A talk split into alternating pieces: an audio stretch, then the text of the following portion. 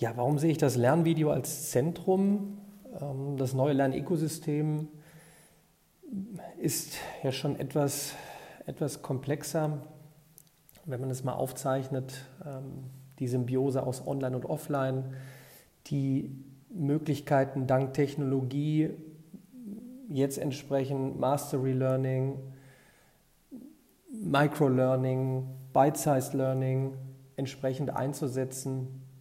Dann kommt man zwangsläufig irgendwann auf die Möglichkeit des lebenslangen Lernens. Ähm, wenn man sich all die Möglichkeiten anguckt, ähm, man, der eine berichtet von einer App, mit der er Sprachen gelernt hat. Der nächste berichtet von einer Möglichkeit, mit einer, mit einer entsprechenden Virtual Reality Brille sich im Raum etwas deutlich gemacht zu haben im Bereich der, der Raumgeometrie. Man wird immer sehr viele faszinierende Möglichkeiten entdecken, die einen wirklich umhauen und ganz im, im, im Speziellen in einem Gebiet ja, einem unbegrenzte Möglichkeiten geben. Das, was ich aber jetzt seit, ja, seit knapp 15 Jahren eigentlich erlebt habe, indem ich Mathematik-Erklärvideos in kleinen Einheiten produziert habe, diese getestet habe in Kombination mit Vorortkursen, Online-Kursen, E-Books. Die Rückmeldung, die dadurch äh, gekommen ist, ähm, das, was ich jetzt in den Vorträgen erlebe, egal ob ich vor der, vor der Industrie spreche, vor Verbänden, in Schulen, Universitäten, es ist eigentlich, wenn ich mal so, so einen Querschnitt mache, ähm, eigentlich die Rückmeldung, dass man, wenn man ein spezielles Problem hat, vielleicht auch wenn man in einem Einstieg ist bei einem Thema, eigentlich das macht, was schon immer gut gegangen ist. Man lässt es sich durch eine Person erklären.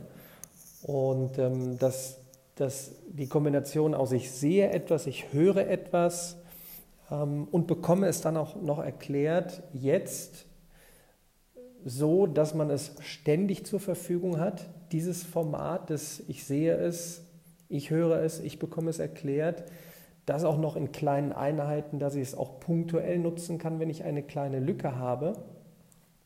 Das Ganze dann auch noch über Plattformen wie eben YouTube, wo alle darauf zugreifen können, oder eben größere Online-Plattformen, wo ich unabhängig von, von Ort und Zeit mich wissender machen kann. Ähm, mit der Basis des Erklärvideos äh, ist eigentlich von dem Nutzen her kaum zu vergleichen mit, ich setze jetzt eine, eine, eine Virtual Reality Brille auf und äh, mache nur einfach irgendetwas durch tolle Möglichkeiten, sondern eher, wenn man einfach mal projiziert auf eine Virtual Reality Brille. Ich klicke jetzt mal eben auf, spiel mir ein, eine Sequenz von einer Erklärung von dem Professor XYZ ab oder spiele mir ein Mathe-Video von mir aus von mir ab oder von wem auch immer.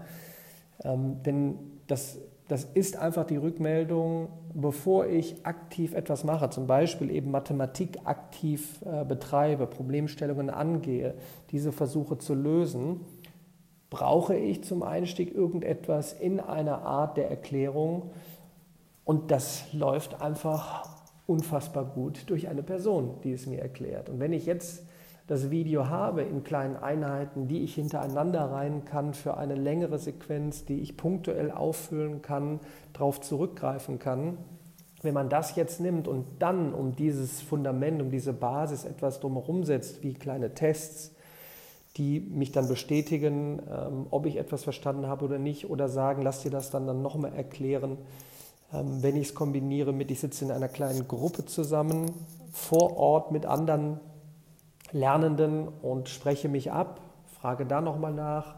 Oder ich greife sofort online auf ein, ein, ein, ein Fragetool zurück, in welchem Gebiet auch immer, wo ich sofort digital mich vernetzen kann mit einer anderen Person, im besten Fall mit einem Experten, wo ich auch noch sehen kann, dass er dort Experte ist, weil nun mal eben digital erfasst ist, dieser Mensch hat ich weiß es nicht, 10.000 Leuten mit 99-prozentiger Zufriedenheit im Bereich Statistik, Statistik geholfen. Ähm, dann kann ich davon ausgehen, dass was er mir sagt, wohl auch äh, ähm, ja, äh, richtig sein wird. Das ist ja dieses, das ist ja das große Thema eigentlich. Woher weiß ich denn, wenn ich mich jetzt digital mit jemandem vernetze, hinsichtlich einer speziellen Frage in einem Themengebiet, ob das denn auch äh, richtig ist. Und das sind natürlich immens große Chancen, wo man dann jetzt auf, auf diese Sachen kommt, wie zum Beispiel Mastery Learning oder eben Micro-Learning, Bite-Sized Learning hört man jetzt immer öfters. Bite-Sized, also mundgerecht, wird ähm, die Einheit dir dargelegt. Und das ist natürlich eine tolle Chance, wenn ich jetzt sage, ich setze mir jetzt als Ziel, dass ich bis heute Abend ähm, keine Ahnung, in Programmiersprache XYZ gewisse Kenntnisse haben möchte, dann gehe ich her und ziehe mir verschiedene Wissenseinheiten, ähm, lasse es mir erstmal erklären durch ein Tutorial, ähm, versuche dann mit kleinen Tests weiterzukommen, spreche mich vielleicht mit jemandem ab. Und im besten Falle, und das ist natürlich, was ich nicht habe, wenn ich irgendwo kreuz und quer auf irgendwelchen Plattformen etwas mache, also ich lerne bei YouTube mit Tutorials, gehe dann in ein, ein Expertentool und lasse mir da noch etwas erklären, lese mir vielleicht noch irgendwo einen Text ähm, durch, der mich weiterbringt, frage vielleicht noch zwei Personen, die neben mir sind. Dort habe ich ja dann keine Rückmeldung, was hat mich denn jetzt wirklich effektiv weitergebracht. Und jetzt kommt man natürlich wieder in digitale Chancen und Möglichkeiten zu sagen, oh, man hat ähm, getrackt, ähm, wie lange ich ein Video geschaut habe. Vielleicht habe ich beim Video direkt einen Test eingebunden und kann bestätigen, dass ich durch dieses Video wirklich den Verständniserfolg hatte.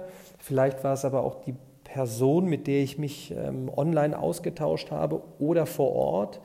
Bin ich eher ein Lerner, der, ähm, der noch kleine spezielle Fragen digital braucht? Bin ich ein Lerner, der vor Ort in einer großen Gruppe noch sitzen muss zusätzlich?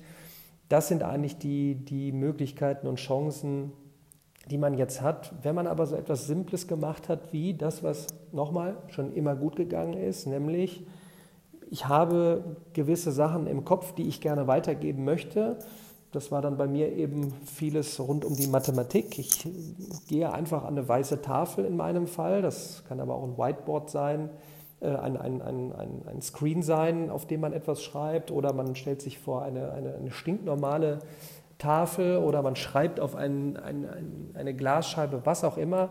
Aber ich schreibe etwas, ich habe den visuellen Effekt, ich erkläre etwas ähm, dabei, der, der Lerner hört es. Und ähm, wenn man in einem Gebiet dann auch noch komplexen Stoff simpel erklären kann und das auch noch in kleinen Einheiten, so sage ich immer, egal wo ich bin, wer das kann, soll loslegen und produzieren. Wer nicht weiß, ob er es kann oder nicht, soll es einfach mal probieren und herausfinden. Und allgemein sollten wir schauen, wo sind Menschen, die gut erklären können und was davon können wir erstmal in der ganz simplen Form digitalisieren, indem man einfach äh, Dinge erklärt. Und dann stupst man wieder aus diesem Fundament ähm, Erklärvideo, Lernvideo etwas an, dann kriegen andere Lust darauf, man setzt das Video ein, man, man redet und diskutiert über das Video, man fängt selber Projekte an. Jetzt kommt man zum Thema Lernpyramide. Warum lerne ich ähm, sehr, sehr gut, wenn ich ein Video produziere? Weil ich den Auftrag geben würde, produziere ein Erklärvideo, in dem du in dem Erklärvideo jemandem anderen etwas so erklärst, als hätte er es vorher noch nie gehört und er soll es danach verstehen. In dem Maße muss ich mich damit beschäftigen habe schon einen Lerneffekt und muss es dann auch noch komprimieren und jemandem anders so erklären, dass er es versteht. Also tolle Chancen heute mit dem Smartphone in der Tasche und so kann man es dann auch sinnvoll in einem Schüler- oder Studentenprojekt nutzen oder in einem Ausbildungsprojekt, wo auch immer, dass man einfach mal das Smartphone nutzt als Kamera und loslegt und den Auftrag gibt, erkläre mal etwas, was du heute gelernt hast, jemandem anderen. Das kann natürlich auch in Form von einem Podcast sein, wie ich es hier auch versuche, teilweise in den Podcasts immer etwas mitzugeben. Der Podcast hat dann natürlich seine, seine Grenzen, weil gerade für die Mathematik man die, das Visuelle äh, dann entsprechend braucht. Aber so kommt man wieder auf verschiedene andere Möglichkeiten. Nochmal, ich bleibe dabei, nach all den Erfahrungen bisher, dass das, dass das Video, das Erklärvideo als Fundament einfach ein super, super Werkzeug ist, um wirklich flächendeckend etwas gut zu erklären, es jedem bereitzustellen und es ist kombinierbar mit allen anderen Geschichten drumherum und das Ganze dann auch noch mit Learning Analytics verpackt, also am besten gelernt über ein System, was dir dann auch noch sagt, womit du am besten und am effektivsten lernst. Das wäre mal was Tolles. Also weiterhin große Chance und deshalb sind ja die Studien auch, naja, was heißt die Studien? Es war jetzt mal einer vom Da Vinci-Institut, der gesagt hat, 2030 irgendwann wird die erfolgreichste Firma der Welt eine Online-Education-Firma sein. Wenn man tief in der Materie drin ist, weiß man warum und wer weiß, vielleicht werden wir es ja aus Deutschland hinbekommen. In diesem Sinne, bis demnächst.